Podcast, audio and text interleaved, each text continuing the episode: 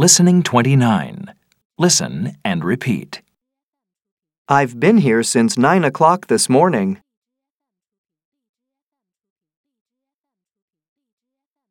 The festival has been going on for two days.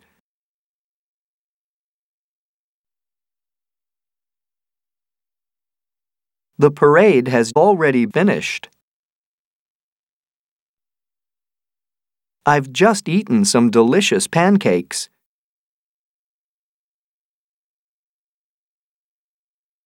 I haven't seen any fireworks yet. I've never been to a festival before.